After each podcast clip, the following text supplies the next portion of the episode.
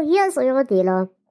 Bevor die neue Folge losgeht, eine ganz kurze Ankündigung bzw. eine kleine Entschuldigung. Ich bin während der Aufnahme ursprünglich davon ausgegangen, dass wir den Teil unseres Gastes jeweils an die richtige Stelle als separate Spur reinschneiden. Denn unser Gast hatte leider zum Zeitpunkt der Aufnahme kein Internet und konnte deswegen nicht live am Gespräch teilnehmen. Jetzt war, wie gesagt, eigentlich der Plan, ihn dann einfach reinzuschneiden. Das kann ich so wie geplant jetzt erstmal nicht machen, weil ich wegen eines familiären Notfalls in der Heimat weilen werde. Und deswegen folgende Informationen, lasst euch nicht verunsichern von dem, was im Podcast gesagt wird. Wir werden das so machen, dass ich mit dem Gast, dem Errorline, eine kurze separate Folge aufnehme und euch diese als separate Folge dann nochmal in den Feed werfe. Das wird aber noch ein paar Tage auf sich warten lassen, weil ich, wie gesagt, jetzt absolut nicht dazu komme, eine Aufnahme mit ihm zu machen. Also deswegen wundert euch nicht, falls da äh, ihr das Gefühl habt, da sind ein paar harte Schnitte drin oder sowas. Die Stimme des Gastes hört ihr dann in einer unangekündigten Zwischenfolge. Ich wollte euch nur die Folge, die eigentliche Folge jetzt nicht so lange vorenthalten, weil, wie gesagt, ich weiß halt nicht, wie schnell ich jetzt wieder zurück zu meiner Technik komme und so weiter und so fort. Deswegen an dieser Stelle wünsche ich euch viel, viel Spaß mit der neuen Folge zu den Kurzgeschichten aus Nachtschicht. Und ja, wir hören uns dann spätestens zu der Zwischenfolge wieder. Passt auf euch auf. Ciao.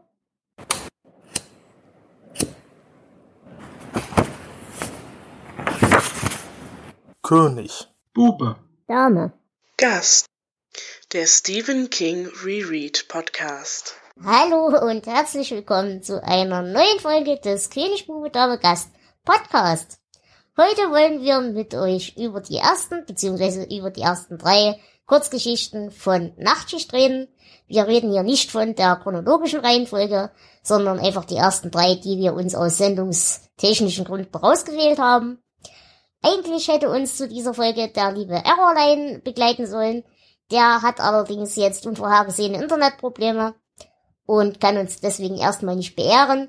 Ich werde aber sicherlich eine kurze Sequenz mit ihm separat aufnehmen und die könnt ihr dann auch noch anhören. Deshalb begrüße ich wie immer erstmal meinen König, den lieben Flo. Guten Abend. Den Buben, den lieben Jonas. Hallo. Und ich bin die Dela. Gut. Unsere zauberhafte Dame. dann würde ich sagen, fangen wir an, über Nachtschicht zu reden, beziehungsweise erstmal generell über die drei Kurzgeschichten, die wir heute besprechen wollen. Nur damit ihr schon mal eine grobe, äh, einen groben Einblick habt. Wir möchten heute über den Rasenmähermann reden. Wir möchten über Ich bin das Tor reden. Und zu guter Letzt über den grandiosen Der Mangler. Ihr werdet überrascht sein. Und an dieser Stelle übergebe ich schon mal das Wort mit dem Rasenmähermann an den Flo, der uns mit seiner zeitlichen Einordnung ein bisschen auf das Thema einspannt. Genau. Wir befinden uns mittlerweile im Jahr 1978. King hat bei seinem Verlag Doubleday drei erfolgreiche Bücher veröffentlicht, ist aber mittlerweile doch relativ unzufrieden mit dem Verlag. Die Vorschüsse sind ziemlich niedrig, auch für die Branche gesehen die Taschenbuchrechte, die Verkäufe werden 50-50 zwischen Verlag und Autor aufgeteilt. Und was ihm am wichtigsten erscheint, ist, er hat kein Mitspracherecht bei den Filmrechten. Das heißt, die Verfilmung von Carrie, Brennen muss Salem und Shining, alle sehr erfolgreich, aber King war nicht so wirklich damit einverstanden. Sein, Verla äh, sein Vertrag mit dem Verlag ähm, war über vier Bücher. Das heißt, ein Buch hat er noch offen und Doubleday hat sich bereit erklärt, eine Kurzgeschichtensammlung zu veröffentlichen. Das heißt, King konnte seine ganzen bis jetzt in Männermagazinen veröffentlichten Geschichten zusammenholen und dort veröffentlichen. Nachtschicht erschien 1978. Es war das erste Buch, zu dem er ein Vorwort geschrieben hat und enthält 20 Geschichten. Zwei davon haben wir ja schon in unserer dritten Folge besprochen. Der deutsche Autor Uwe Anton schreibt in seinem Buch Wer fürchtet sich vor Stephen King dass die Geschichten in dieser Sammlung in vier Teile eingeteilt werden können. Eine Hommage an die klassischen amerikanischen Comics der 50er Jahre, die EC Comics, Äh, klassische übersinnliche Geschichten, psychologische Schreckgeschichten und Mainstream-Stories ohne übersinnliche Elemente. Wir hier teilen die Geschichten ein bisschen anders ein, nicht in diese Kategorien. Wir gehen auch nicht chronologisch vor, auch nicht nach der Reihenfolge im Buch. Wir machen das äh, so, wie es uns am besten passt. Und deswegen beginnen wir jetzt äh, mit Der Rasenmähermann. Das ist eine Kurzgeschichte, die 1975 bereits in dem Männermagazin Cavalier erschienen ist und dem Originaltitel The Lawnmower Man. Und Jonas, du hast jetzt die spaßige Aufgabe, uns zu erzählen, worum es hier geht. Und zwar geht es um Harold Parkett. Der engagiert nämlich jemanden, der seinen Rasen mähen soll, nachdem er ihn eine ganze Weide vernachlässigt hat. Und zwar so lange, dass sich teilweise schon das Nachbarskind da versteckt, wenn es sein Gemüse zum Abendessen nicht essen will. Ja, und er erwartet eigentlich, dass äh, diese Vermittlungsfirma ihm einen ja, Jungen schickt, der das macht. Stattdessen steht aber ein erwachsener, sehr dicker Mann auf einmal vor seiner Tür und weckt Harold auf, der gerade ein Nickerchen gemacht hat und will den Rasen mähen. Ja, Harold ist ziemlich verschlafen, lässt den Mann rein, zeigt ihm den hinteren Rasen, den er zuerst machen soll. Der Mann fängt mit der Arbeit an und Harold schläft wieder auf seinem Sessel ein. Er wird dann durch ein Motorengeräusch wach. Er schaut nach. Der Rasenmäher mäht das Gras alleine der fette Mann kriecht nackt auf allen Vieren hinterher und frisst das ausgeworfene Gras. Auch frisst er einen Maulwurf, der trotz der Flucht vor dem Rasenmäher noch erwischt wird. Der ja, Rasenmähermann erzählt dann, dass diesen neues Geschäftsmodell wäre, er konnte sich ernähren und bringe dem Boss Pan obendrein noch etwas Geld ein. Nur manchmal müssten Opfer gebracht werden. Während der Mann dann beginnt, den vorderen Rasen zu mähen, ruft Harold die Polizei, um den Mann, um, um den nackten Mann in seinem Vorgarten zu melden. Der bekommt das mit und will Harold zur Strafe Pan opfern. Harold läuft davon, wird aber anschließend noch von dem Rasenmäher erwischt und das Buch oder die Geschichte schließt dann mit der Szene, wie die Polizei sich über die Leiche oder Leichenüberreste in der Vogeltränke wundert. Ja, ihr merkt schon, der Rasenmähermann ist ein ganz besonderes Stück Literatur. Es fällt uns, glaube ich, auch allen verhältnismäßig schwer darüber zu sprechen. Aber dennoch wollen wir es an dieser Stelle mal versuchen. Äh, ich nehme mal an, über die Charaktere zu reden, ist an der Stelle völlig verzweifelt. Deswegen schlage ich vor, lassen wir das auch als solches und reden einfach querfeld ein über unsere Meinung zu dem Buch. Ich, ich denke mal, dass es Kings bizarrste Geschichte ist. Ähm, die kommt einem im ersten Moment vollkommen bekloppt vor. Ähm, ja, er hat ja öfter diesen, diesen Einfall des, des äh, Absurden in den Alltag. Nur meistens ist es das Absurde dann äh, irgendeine Gefahr, irgendein Horror. Und hier ist es wirklich nur bekloppt. Okay, ja, wie gesagt, also der Rasenmähermann ist ein ich möchte ihm ja gerne was Positives zusprechen, auch wenn es mir unglaublich schwer fällt. Äh, ich habe ja ein bisschen die Hoffnung, es ist Kings Versuch, sich in Dadaismus zu verlieren. Äh, da rechne ich ihm wahrscheinlich ein bisschen zu viel äh, literarische Ambitionen an, aber das ist eigentlich der einzige Begriff, mit dem ich dieses Buch zusammenfassen kann. Es ist höchstgradig dadaistisch und höchstgradig symbolisch. Äh, wobei selbst mir da schwerfällt, da sinnvolle Parallelen zu ziehen. Aber dazu kommen wir dann. äh, Jonas, hast du eine bestimmte Meinung dazu? Äh, keine gute. also es ist ja äh, sehr schlichte Geschichte. Ja, es ist ja, aber irgendwie trotzdem ein bisschen nichtssagend alles. Das, äh, ja, spricht mich irgendwie gar nicht an. Es nimmt Bezug auf den griechischen Gott Pan, aber ohne zu erklären, warum oder wieso. Und dass Pan ein Hirtengott ist, das macht die Sache auch nicht besser, weil es geht ja um Gras und nicht um Ziegen und ja, alles bisschen seltsam. Die mähen doch. Kann ich dir dann gleich erklären. Ich glaube, ich muss eine Lanze für diese Geschichte brechen. ich habe natürlich auch erstmal da gesessen und überlegt, was zum Teufel will der Autor damit sagen. Und dann habe ich mich ein bisschen eingelesen und bin äh, da drauf gekommen, dass es eine Geschichte ist voller Gesellschaftskritik. Und erst habe ich überlegt, was? Aber tatsächlich, man, äh, wenn man sich ein bisschen drauf einlässt auf diesen Gedankengang, kann man ihm sogar folgen. Ähm, Harold wird ja beschrieben als, ja, sagen wir mal, Mittelklasse, obere Mittelklasse. Also er kann sich schon leisten, ähm, Leute für Gartenarbeit oder so zu bezahlen. Er hat auch, einer der ersten Sätze ist auch, er war immer stolz auf seinen Rasen. Und Harold hat früher immer einen Nachbarsjungen mähen lassen. Dann ruft er später, ruft er den Rasenmähermann an, dass der mäht. Später ruft er die Polizei an, dass die sich um den Rasenmähermann kümmert. Das heißt, ähm, er gibt immer nur die Aufgaben an andere Leute weiter, anstatt selbst etwas zu machen. Und es wird in der Geschichte wird auch so beschrieben, dass er schon zu lange nicht mehr aktiv ist. Und ich glaube, dass es diese, diese Faulheit ist, die ihm letztendlich auch das Leben kostet.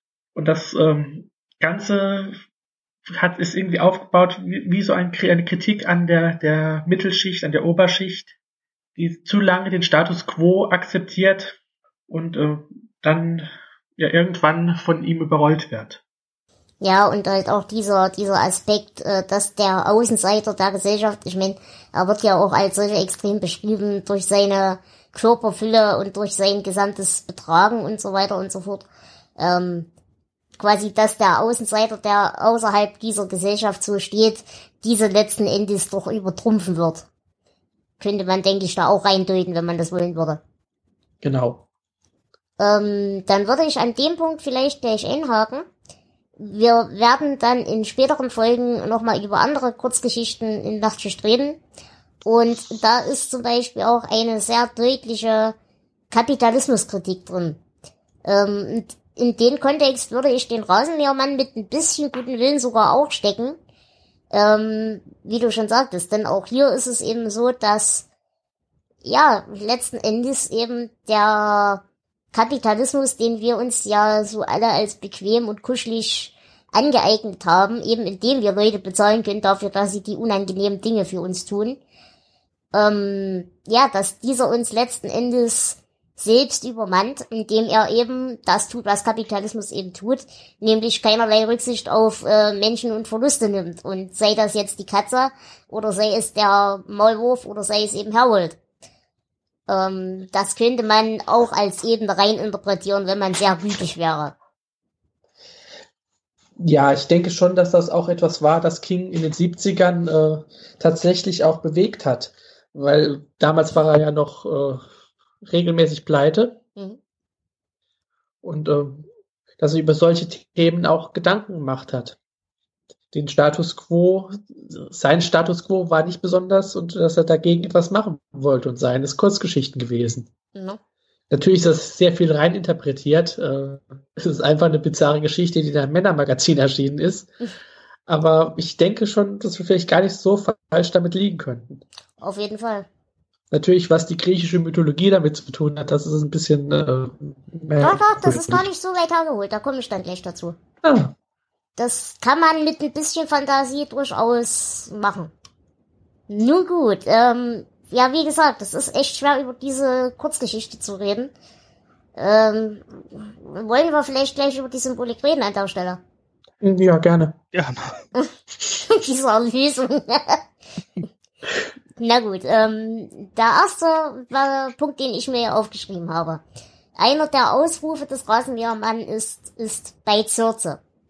Äh, wer sich jetzt in der griechischen Mythologie ein bisschen auskennt, äh, Circe war die aus dem, aus der Odyssee.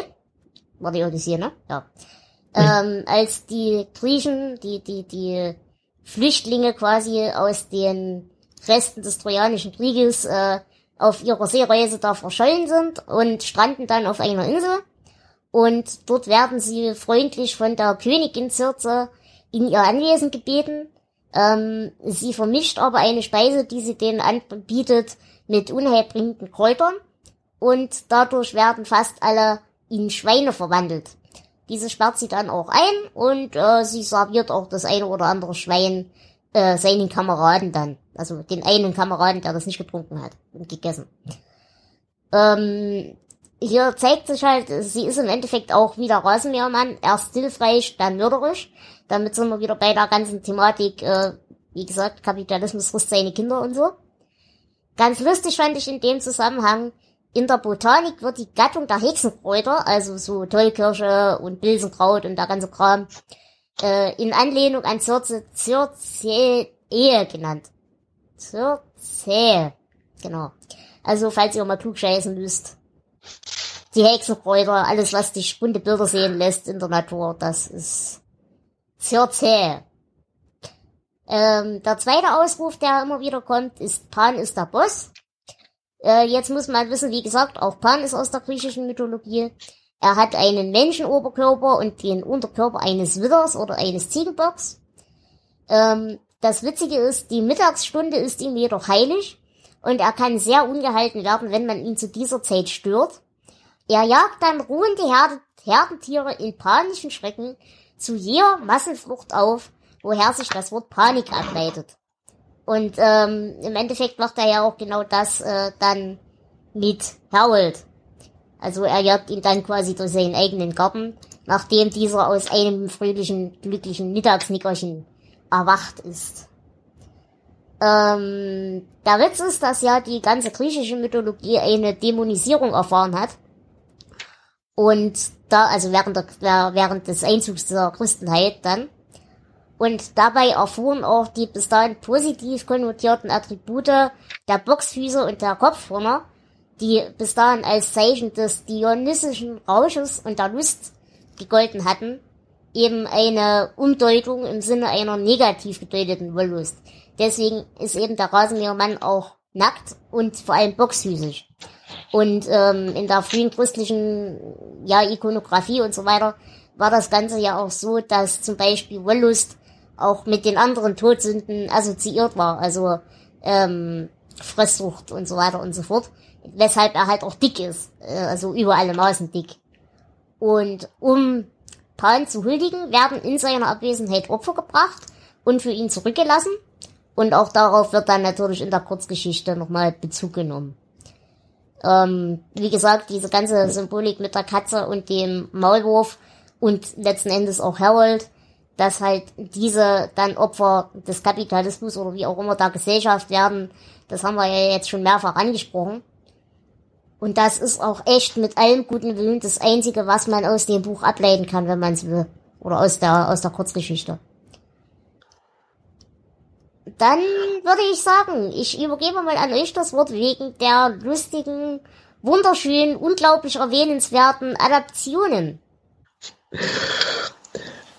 Also erstmal das übliche ähm, Hörbuch gibt's von jeder Geschichte in Nachtschicht. Filme gibt es auch.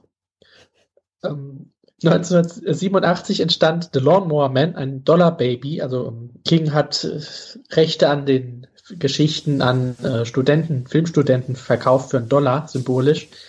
Die haben dann Kurzfilme daraus machen können. Ähm, das ist, glaube ich, nicht die bekannteste Adaption dieser Geschichte. 1992 entstand äh, ein Film, Der Rasenmähermann, der mit dieser Geschichte so gar nichts zu tun hat. Aber überhaupt King nichts. hat sogar gegen New überhaupt nichts. King hat gegen New Line Cinema, die Firma, die das, diesen Film hergestellt hat, geklagt, damit sein Name rausgenommen wird.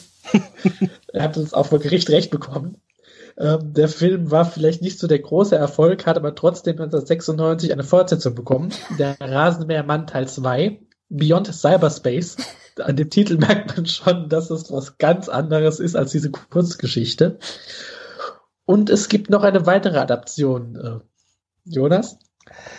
Ja, und zwar gibt es eine Comic-Version davon. Und zwar erschien in Marvel Bizarre Adventures Nummer 29.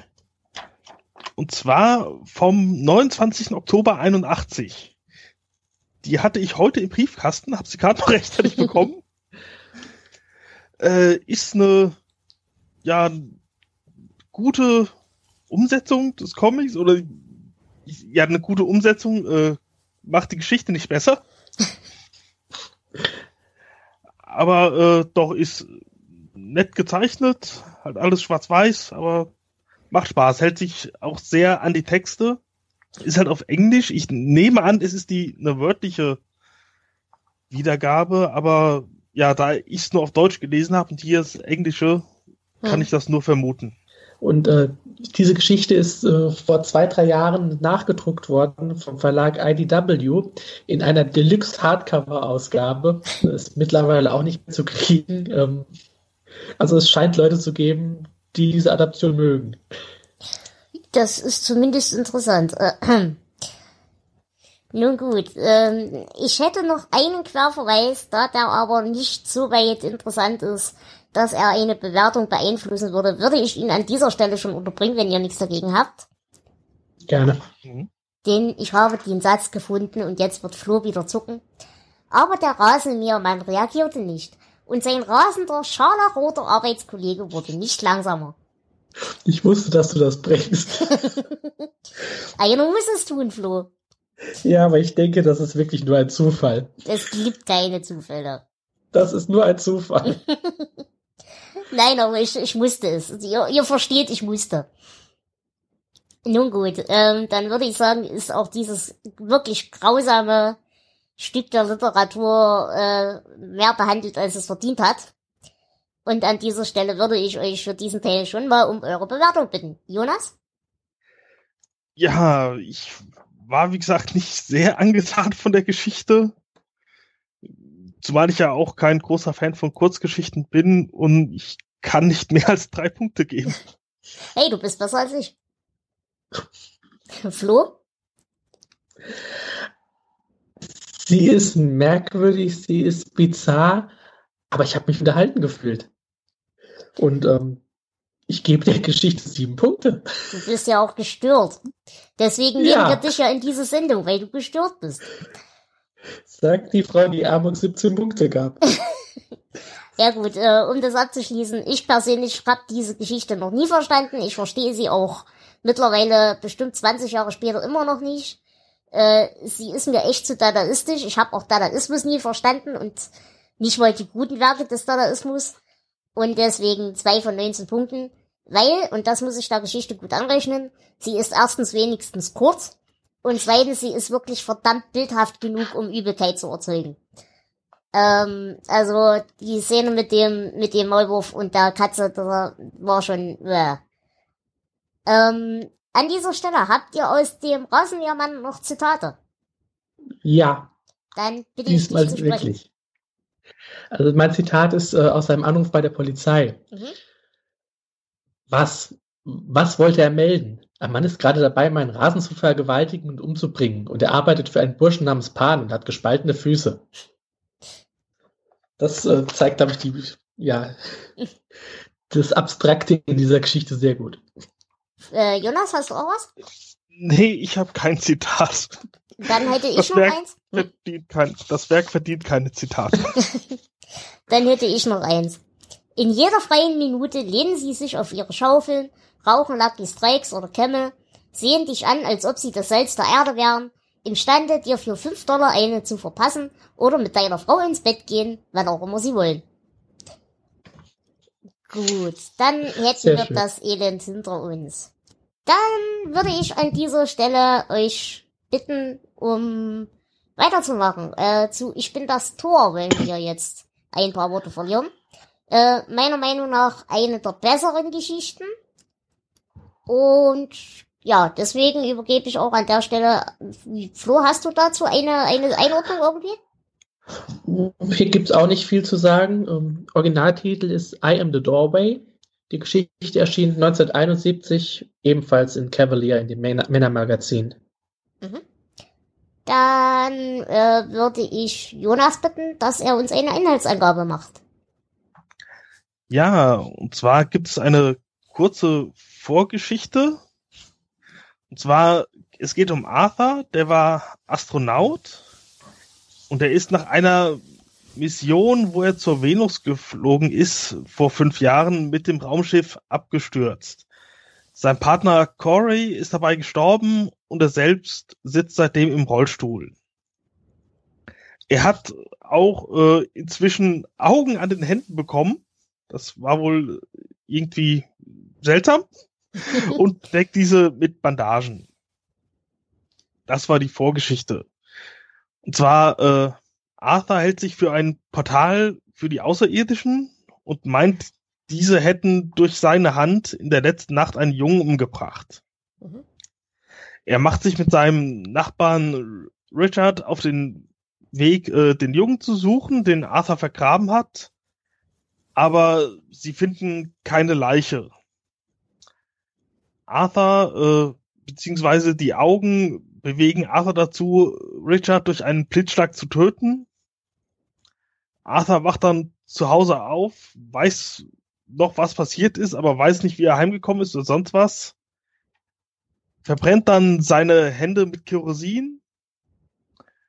Sieben Jahre später wachsen die Augen dann auf seiner Brust und er beschließt, seine Geschichte aufzuschreiben. Das ist dann die, die wir gerade lesen und sich anschließend selbst zu erschießen. Mhm. Und das war's. Genau. Ähm, die reine Inhaltsangabe klingt jetzt nach echt wenig. Äh, liegt nicht an dir, Jonas. Das ist einfach in, in, in eine Kurzgeschichte, die schwer zusammenzufassen ist. Denn äh, meiner Meinung nach lebt sie wirklich von dieser Beklemmung und von diesem Gefühl dieses, der, des Feind im eigenen Körpers, des Parasiten, der, der Fremdbestimmung in, im eigenen Körper, dem man nicht entgehen kann. Also es ist wirklich weniger eine inhaltliche Spannung, die dadurch erzeugt wird, sondern eher eine stilistische, eher eine gefühlte. Äh, gebt ihr mir da recht? Ja, schon. Ich denke auch, ja. Die Geschichte ist auch sehr kurz, das heißt, man kann sowieso keinen so großen Spannungsbogen aufbauen. Und äh, du hast recht, es ist wirklich ähm, ja teilweise sogar ein bisschen erschreckend, wenn man sich das vorstellt. Aber die Geschichte hat auch einen, einen ganz eigenen Humor. Äh, der tote Junge, äh, also der Mord an dem Jungen, nicht der tote Junge ist nicht so lustig, aber der Mord an dem Jungen wird zum Beispiel sehr merkwürdig dargestellt. Und ähm, ich glaube, bei dieser Geschichte kann man ganz eindeutig sagen, in welche Kategorie sie gehört. Das ist wie eins dieser EC-Comics aus den 50ern. Das ist, skurril mit einem komischen Twist am Ende. Und ja, sie macht mir Spaß, ja. Na, ich fand halt auch hier wirklich die, die, die, diese reine Spannung, beziehungsweise dieser interne Konflikt äh, sehr schön. Und was mir halt sehr gefallen hat, ähm, der, der Protagonist ist halt ein typischer, äh, ja, Clint Eastwood John Wayne Typ. Also sein gesamter Humor ist dieser Art und er ist halt relativ unverwüstlich, so wie er eigentlich wirkt, ist aber natürlich gleichzeitig völlig verstört von dieser ganzen ja, Geschichte, dass er halt sich selbst nicht mehr trauen kann und äh, diesen Dingen, die er eben so empfindet, die er durch diese Augen also sieht oder ja offeriert bekommt, wie auch immer. Ähm, aber er hat halt äh, quasi auf dieser Erde schon alles durch. Also auf dieser Erde kann ihn nicht mehr so viel umhauen. Äh, weder die Tatsache, dass er da jetzt im Rollstuhl sitzt, noch die Tatsache, dass dieser dieser äh, Landeunfall da passiert ist. Das ist alles nichts, was ihn großartig interessiert. Und man sieht diesen Menschen halt schon im Buch die Schultern zucken. Und das fand ich sehr, sehr, sehr sympathisch. Aber du sagst, ähm, er kann sich selbst nicht trauen. Mhm. Können wir es denn? Denn die Geschichte ist aus der Ich-Perspektive erzählt. Er genau. erzählt selbst seine Geschichte. Äh, vielleicht haben wir es ja auch mit einem zu tun, der einfach nur den Verstand verloren hat, zwei Leute umgebracht hat und jetzt damit nicht mehr leben kann. Das Gefühl habe ich zwar jetzt hier bei dieser Geschichte nicht so sehr, aber ähm, wir kommen später zu der Geschichte, also heute nicht mehr, in einer anderen Folge zur Geschichte, äh, das Schreckgespenst. Mhm. Das eigentlich, diese Geschichte ist eigentlich genauso aufgebaut. Auch da kann man sich diese Fragen stellen. Nein, das Schreckgespenst ist echt. Da lasse ich auch gar nicht mit mir diskutieren, das gibt's. Dela, deine Schranktür ist so ein Spalt auf. Die Schranktür ist immer ein Spalt auf, deswegen habe ich die immer zugeleimt. Gut, aber Nein, wir, denk, wir greifen ja. zu weit vor. ja. Ich denke schon, dass er äh, tatsächlich von diesen Aliens übernommen wird und dass er natürlich auch für seine Handlungen äh, ja nicht verantwortlich ist, Mhm. weil, wie der Titel der Geschichte ja schon sagt, ich bin das Tor, er ist nur ein Werkzeug dieser fremden Mächte. Ähm, an dieser Stelle ganz kurze Frage, ich kann mich jetzt gerade nicht mehr erinnern. Den zweiten Mord, er, er, er äh, gibt ja dem, seinem, seinem Kumpel da schon den Hinweis, er soll so schnell wie möglich wegrennen. Mhm. Mm, Ne? Mhm. Und äh, wisst ihr jetzt zufällig aus dem Kopf noch genau, wie der dann stirbt? Äh, Blitzschlag. So, und ähm, also sagen wir mal so, die, die Theorie, dass wir eventuell ihm nicht trauen können, äh, ist ja insofern schwierig, dass der Mensch im Rollstuhl sitzt. Davon können wir ja relativ sicher ausgehen. Mhm. Und äh, so viel andere Möglichkeiten, jemanden zu töten, hat er wahrscheinlich nicht. Denn der andere ist ja angeblich auch wirklich weggerannt. Also äh, entweder wir gehen davon aus, er hat auch die Morde nicht begangen und kann einfach aufgrund seiner Psychose nicht weiterleben. Oder wir gehen davon aus, es ist wirklich passiert. Aber das Zwischending, dass er die Morde begangen hat und damit nicht mehr leben kann, die ist tendenziell auch in der Konstellation eher unwahrscheinlich. Wenn er nicht übersinnliche Kräfte bekommen hat zu den Augen dazu. Richtig. Naja, aber das würde ja dann wieder voraussetzen, dass die Augen existieren. Ja, oder er denkt, dass sie existieren. Genau. Er hat nur die übersinnlichen Kräfte. Ja. Der Blitzschlag äh, könnte, wenn es wirklich eine Psychose ist, äh, ein Pistolenschuss gewesen sein oder sowas. Ja, Aber, okay, ja gut, okay. ähm, ja, aber das, das lese ich tatsächlich nicht aus dieser Geschichte raus. ja, okay. Ja, und da auch nie Leichen gefunden wurden, ist sowieso nicht überhaupt nicht klar, ob die Leute tot sind. Mhm. Okay. Ähm, was ich an der Stelle noch erwähnen wollte, wenn Menschen unter euch sind, die Trypophobie haben, also äh, ein, ein Problem mit Augen und Löchern in Strukturen, ob das Haut ist, ob das Bienenwaben sind oder sowas, äh, das Buch wird euch ekeln, massiv. Ging mir so, ich hab das, ich hab das auch extrem und dann ist das echt doch mal eine ganze Ecke ekliger, dieses, dieses, äh, ja, diese Kurzgeschichte. Es ist wirklich, wirklich eklig. Es ist relativ bildhaft, finde ich. Also, wenn ihr da Trypophobie habt, dann seid da vorsichtig. Das ist, äh, Ähm, ja, wir kommen da in, in äh, Stark irgendwann zu einem Zwischenabschnitt, wo es eine Szene gibt mit einer Büroklammer an einem Auge. Also ähm, mhm.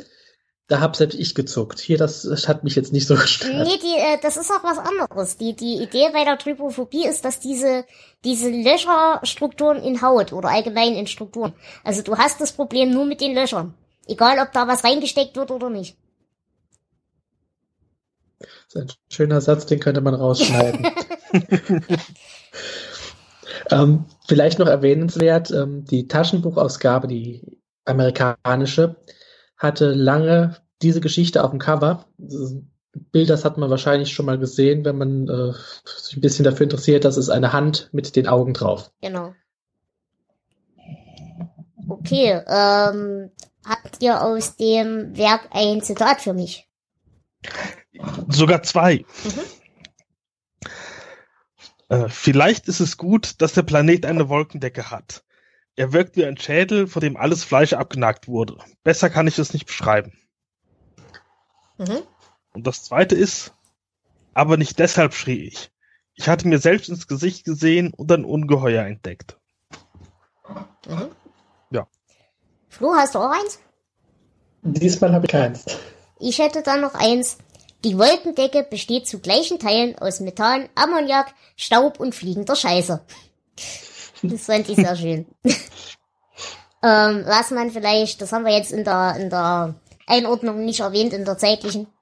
Äh, man darf halt nicht vergessen, dass dieses Buch so in Zeiten geschrieben wird, als diese ganze Raumfahrtgeschichte noch relativ jung und relativ frisch war und auch natürlich die Leute noch zutiefst begeistert hat. Also das war ja, die, die, die erste Mondlandung war ja in Kings Lebenszeit wahrscheinlich auch so ein Ereignis, wo er als Ami entsprechend vor dem Fernseher hing und äh, das alles live verfolgt hat.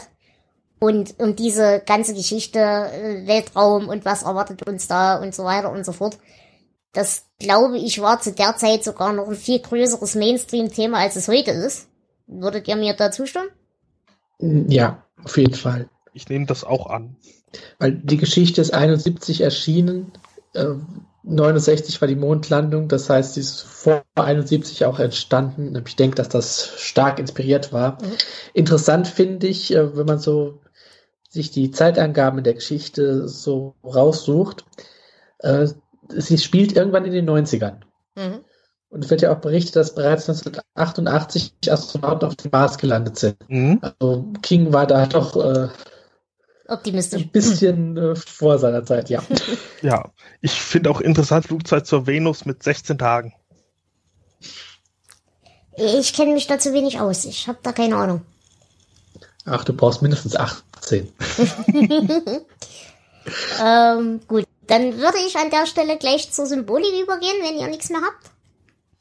Mhm. Gerne. Ähm, ihr habt euch sicherlich schon die Frage gestellt, warum spielt das Ganze so ein bisschen um die Venus, auf der Venus, wie auch immer. Ähm, jetzt ist die Venus auch zu der Zeit, glaube ich, schon der Planet gewesen, der eigentlich schon seit Mittelalter und viel früher äh, den größten Begeisterungswert beziehungsweise die größte mystische Aufladung hatte. Also, dass auf dem Mars kleine grüne Männchen sind, das wussten wir ja schon immer. Aber die Venus, äh, dadurch sie halt auch schon früher nie so richtig einsehbar war durch diese ja Atmosphäre, Krams, Dings, fliegende Scheiße und so, äh, gab's da halt immer die wildesten Spekulationen, äh, ob es da Lebensformen gibt, was das für Lebensformen sind. Und da gab, wurden eben auch schon immer die größten Zivilisationen vermutet und so weiter und so fort.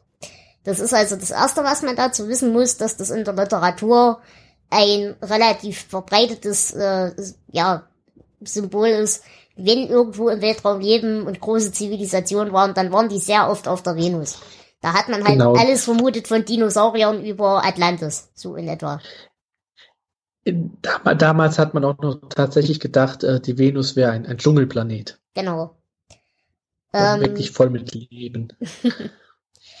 Nein, da haben bestimmt die, wenn da Dinosaurier sind und da und die Venus ein Dschungelplanet ist, dann haben die alle Heuschnupfen.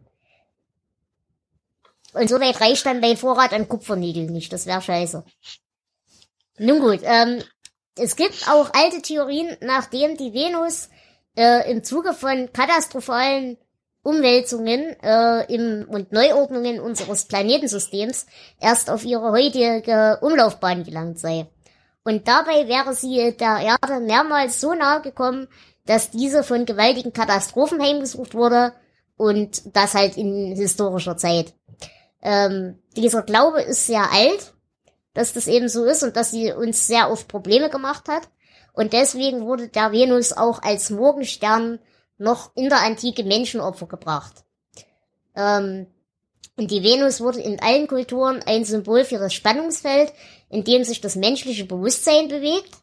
Deshalb hat eben auch äh, unser Protagonist seine Kontrolle nicht mehr, auch kein bewusstes Erinnern mehr und auch eine verzerrte Wahrnehmung durch dieses fremde Bewusstsein. Ähm, deswegen bietet sich da natürlich auch wieder an, die Venus zu nehmen. Und das Wiederauftreten der Augen nach sieben Jahren könnte man mit ein bisschen Fantasie auch äh, ja eben einem zyklischen System zuordnen. Und die Planeten selbst sind ja auch ein zyklisches System mit immer wiederkehrenden äh, Ereignissen, immer wiederkehrenden ja, Systematiken und so weiter und so fort. Deswegen ist das halt quasi die Wiederholung der universellen Gesetze im Kleinen. Da kann ich einwerfen, die Zahl sieben äh, spielt auch in der Bibel immer wieder eine große Rolle äh, und ja steht mehr oder weniger für das Vollkommene oder teilweise auch für unendlich viel. Mhm. Genau, in der Bibel, auch in Märchen, ist es eine der, ja, der mystischsten Zahlen überhaupt. Genau. Gut, äh, Zitate haben wir. Gibt es denn dazu eine Umsetzung in irgendeiner Form?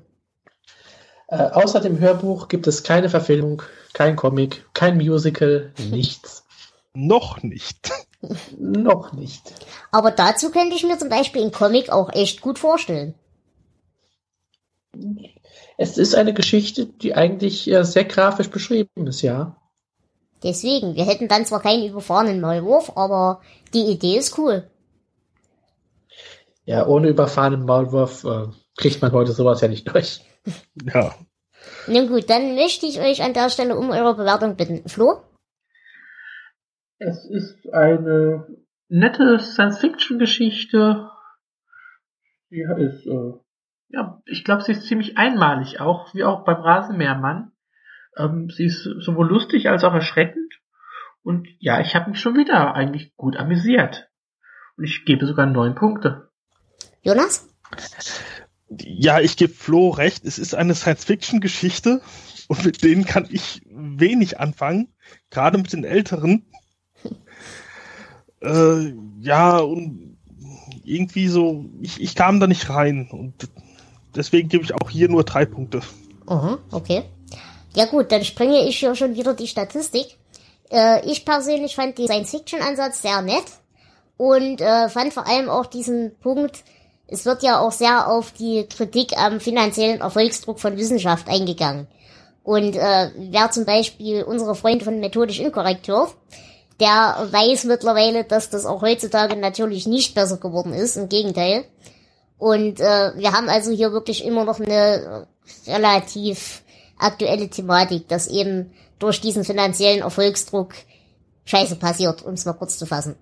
Und von daher, wir sind jetzt noch weit, weit weg von der Venus, aber ich, sagen wir mal so, die Wahrscheinlichkeit, dass da irgendwann irgendeine Scheiße passiert, ist jetzt nicht unbedingt gesunken dadurch. Ähm, wie gesagt, das Ganze hat extremes Ekelpotenzial für Menschen, die da die eine oder andere lustige Tendenz haben. Deswegen an der Stelle eine kleine Warnung.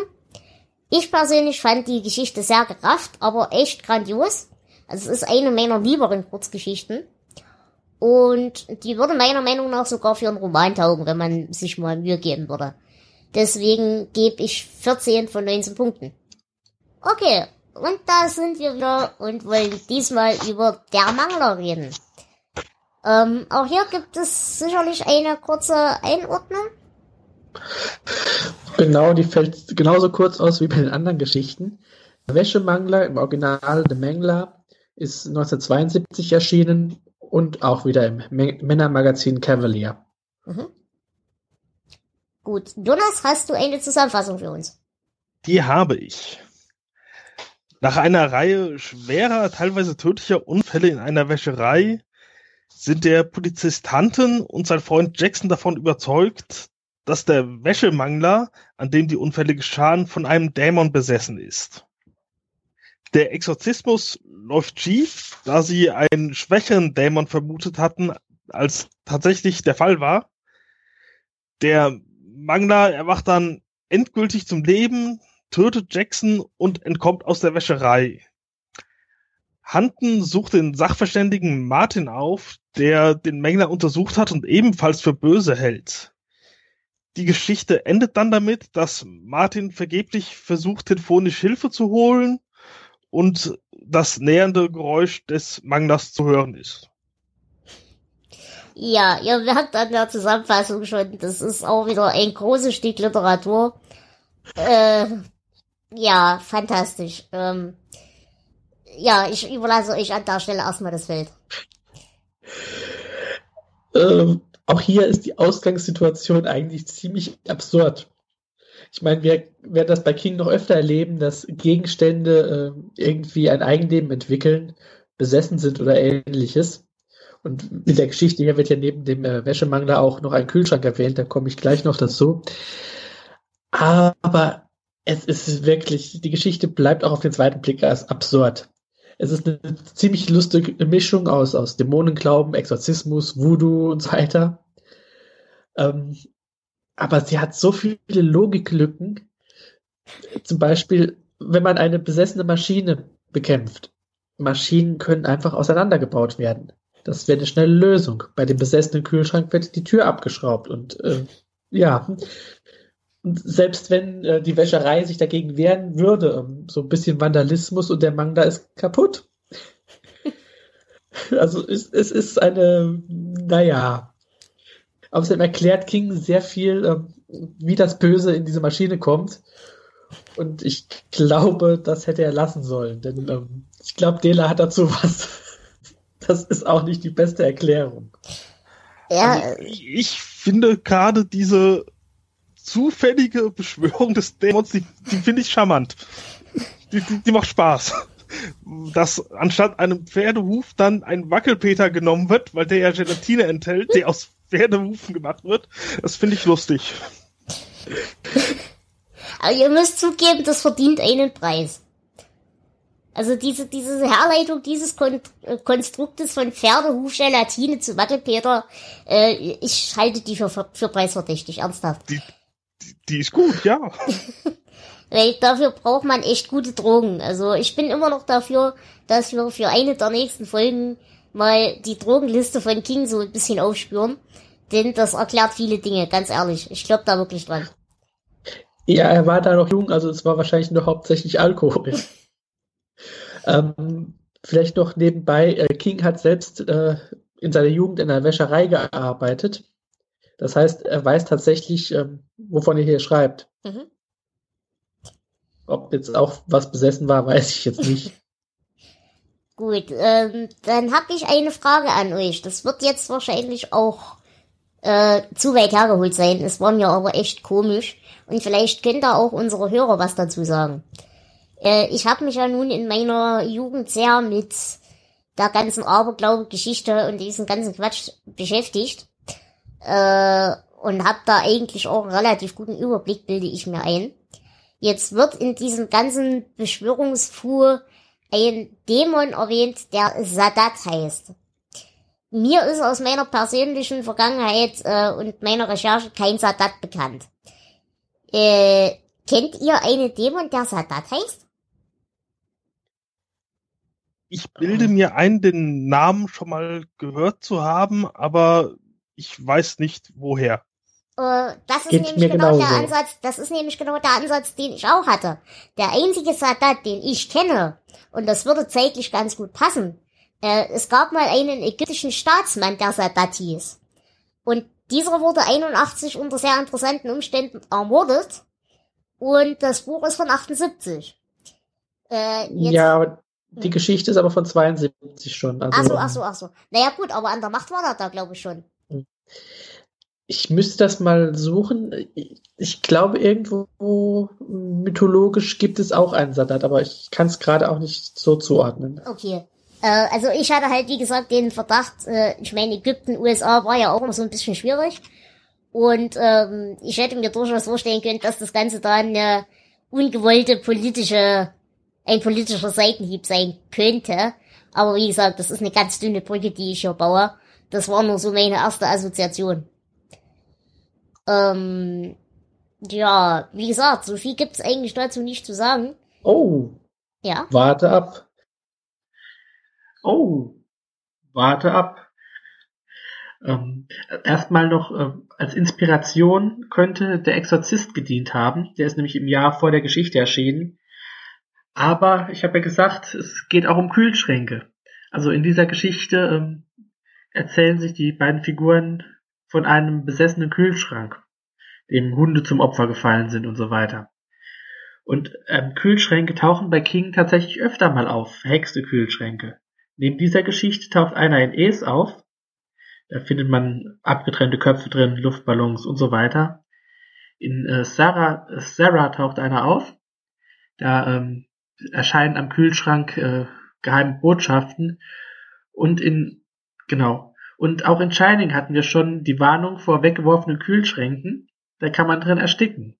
Und erstickt ist nämlich ein armer Hund. Und das ist etwas, das in dieser Geschichte hier ähm, eine lustige Notiz ist. Ähm, ich zitiere jetzt mal aus der deutschen Fassung. Äh, Ein gewisser Feller hatte einen alten Kühlschrank in seinem Hof abgestellt. Braucht noch ein bisschen Text und ähm, bei den Toten. Ähm, schön für Feller, schade um den Hund. Dieser Feller, der hier in der deutschen Fassung eine Figur ist, ist im Englischen einfach nur ein Typ. Also ähm, Feller heißt ist so ähm, ja Slang für einfach Typ. Und in der deutschen Fassung hat man daraus eine Figur gemacht. Das ist nett. ja, okay. Ähm, habt ihr denn aus diesem äh, großen Werk der Literatur ein Zitat? Ja, habe ich. Dann sprich. die Literatur, die ich darüber habe, sieht diese Götter als absolute Dilettanten an, verglichen mit wirklichen Größen wie Sadat oder dem Namenlosen. Genau, das hatte ich auch. Ja, wir nämlich den Sadat und ich finde es interessant, dass hier quasi Götter unterschiedlicher Religionen miteinander fliegen werden, also quasi vollkommen andere Maßsysteme. Nee, das ist so ungewöhnlich nicht, weil das in der ganzen Dämonologie so ist. Äh, quasi alle Dämonen, die wir jetzt so kennen, waren alles irgendwann heidnische Götter. Also alle. Und aus unterschiedlichsten Religionen. Deswegen ist es nicht verkehrt, die als Götter zu bezeichnen und miteinander zu vergleichen. Ja, ja nee, ich, ich finde Dämonen aus unterschiedlichen Kulturkreisen miteinander zu vergleichen, das ist ungefähr so, wie wenn ich jetzt Zentimeter und Zoll äh, direkt gleichsetzen würde und sagen, ja, das Zoll ist ja viel besser als der Zentimeter, weil und, und so weiter. So, mm, nee, das, das widerspreche ich dir, aber gut. Oder ja, Temperatur und Längeneinheiten miteinander vermischen, das, nee, nee, da fehlt mir die innere Logik. Aber er, er mischt das hier sowieso sehr stark in dieser Geschichte. Also ja. den christlichen Dämonenglauben mit dem Exorzismus und Voodoo hat er drin und er klaut da aus allen möglichen Ecken. Genau, also er geht wirklich querfeldein durch den kompletten Besessenheitsvolkstum aus allen Völkern, da gebe ich euch völlig recht. Ähm, wie gesagt, er macht sich auch da keinerlei äh, kein, hat er keinerlei Probleme, quasi die, die Opfergesetze während des äh, Gottesdienstes mit den äh, ja, Beschwörungs- und äh, Exorzismusgesetzen durcheinander zu bringen und äh, zu vereinen. Also ich, ich weiß gar nicht, ob ihm das selber so bewusst war, dass er mit der Absicht alles vermischt oder ob das einfach heißen soll, was das für Dilettanten sind. Es könnte beides der Fall sein. Vielleicht hat er einfach Spaß beim Schreiben und hat zusammengeschmissen, was ihm gerade eingefallen ist, ja. Mhm. Mm, dann, also wie gesagt, wir haben hier die Querverweise einmal mit den Opfern, also es wird auf das dritte Buch Mose angespielt. Und in diesem dritten Buch Mose befinden sich eben unter anderem die Opfergesetze, die ja Einführung des Priesterdienstes, die Reinheitsvorschriften und die Gesetze für den Alltag und den Gottesdienst im Judentum. Ähm, und wie gesagt, ansonsten bringt er halt sämtliche heidnische Gottheiten und Dämonen, die es irgendwann in irgendeiner Kultur jemals gab, und wirft die halt alle zusammen in einen Topf. Ähm, es gibt noch einen anderen Querverweis. Wollen wir dazu schon kommen? Ich denke, das können wir ruhig schon machen, ja. Denn es ist dieselbe Wäscherei, in der der Mangler steht, in der auch Carries Mutter arbeitet. Genau, die Blue Ribbon Wäscherei. Und ähm, King wird sie nicht mehr erwähnen, aber Bachmann wird sie in Sprengstoff nochmal erwähnen. Genau. Mhm. Und wie gesagt, also man kann sich darüber streiten, ob Sadat jetzt wirklich ein Dämon ist. Wenn ich da einen Profi in unserer äh, Reihe habe, der soll uns da mal eine Aufklärung verschaffen. Das würde mich echt interessieren. Uh, ansonsten könnte es halt eventuell ein Seitenhieb auf diesen Ägypter da sein. Aber wie gesagt, das ist nur eine ganz dünne Vermutung. Symbolik im eigentlichen Sinne habe ich hierzu nicht. Denn, wie gesagt, es ist zu viel aus unterschiedlichen äh, Kulturen geklaut, als dass ich da wirklich viel mitreden könnte. Habt ihr irgendwas noch dazu? Nee, das von mir aus war's das dann würde ich euch an der Stelle um eure Bewertung bitten. Ja, also ich fand diese Geschichte ein bisschen besser als die anderen, vor allem durch diese äh, ja charmante zufällige Beschwörung, dass da ja eine Fledermaus reingeflogen ist und der Wackelpeter und dann das Medikament mit Tollkirsche. Und ja, ich, ich gebe wohlgemeinte fünf Punkte die Geschichte ist, ist unterhaltsam, aber äh, auf den zweiten Blick fällt sie eigentlich doch auseinander. Mhm. Ähm, dennoch, gerade auch weil Themen vorweggenommen werden, die wir auch äh, später noch öfter sehen, die unbelebten Objekte, die von irgendwas besessen sind und so weiter. Und ich habe mich nie gelangweilt. Ich fand sie ganz lustig. Ich gebe sechs Punkte. Und dieser Bewertung würde ich mich auch anschließen. Wie gesagt, wir haben ja sämtliche Besessenheitsvolksglauben äh, zumindest am Rande irgendwo mal erwähnt. Das finde ich ganz nett. Wer sich äh, mit dem Thema ein bisschen beschäftigt, der hat da, glaube ich, seinen Spaß Namen zu erkennen. Ähm, wie gesagt, ich fand genauso wie Jonas diese Herleitung fantastisch. Und äh, die Befreiung des Manglers und äh, dessen Nichtlösung finde ich halt schon extrem lächerlich. Aber auch ich habe das äh, nicht so schlimm Erinnerungen wie jetzt zum Beispiel den Rasenmähermann. Deswegen gebe ich an der Stelle auch 6 von 19 Punkten.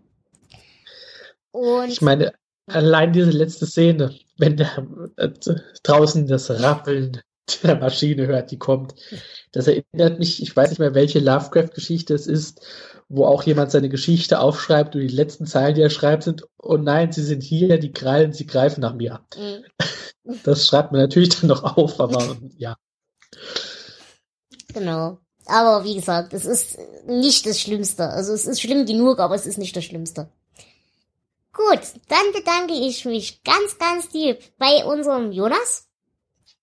Ja, auch dir vielen Dank. bei Flo. Es war wieder schön. Und natürlich bedanke ich mich auch bei unserem lieben Gast, dem Errorline, den ihr demnächst wieder hören werdet. Und ja, ich verabschiede mich erstmal bis zur nächsten Folge. In der nächsten Folge wollen wir dann wieder über Kurzgeschichten aus Nachtschicht sprechen. Äh, Flo, helf mir kurz, welche werden das sein? Äh, jetzt hast du mich natürlich erwischt. Ähm, ich glaube, wir haben das Schreckgespenst, Graue Masse und Schlachtfeld. Gut. Das ist korrekt. Das ist korrekt, hervorragend. Dann freue ich mich an dieser Stelle schon mal auf die nächste Aufnahme. Wenn ihr mit uns podcasten wollt, dann meldet euch bei uns. Ähm, die Leseliste verlinke ich euch wie immer im Blog. Und ihr könnt dann sehen, wo ihr eventuell einhaken wollt, wo ihr mit uns podcasten wollt. Wir würden uns schrecklich darüber freuen, denn wir reden immer gerne mit euch. Ansonsten seid ihr uns natürlich auch anderweitig mit Kritik und Lob und allen anderen Dingen auf Twitter willkommen oder per E-Mail. Schreibt uns einfach an, wir freuen uns über jeden Kontakt. Dann danke ich euch fürs Zuhören, ich danke den beiden fürs Mitmachen und ich danke auch dem Errorline nochmal. Ich wünsche euch eine wunderschöne Woche, passt gut auf euch auf, lasst es euch gut gehen und klettert nicht in menschenfressende Kühlschränke. Lasst es euch gut gehen, liebe Grüße, ciao. Tschüss. Tschüss.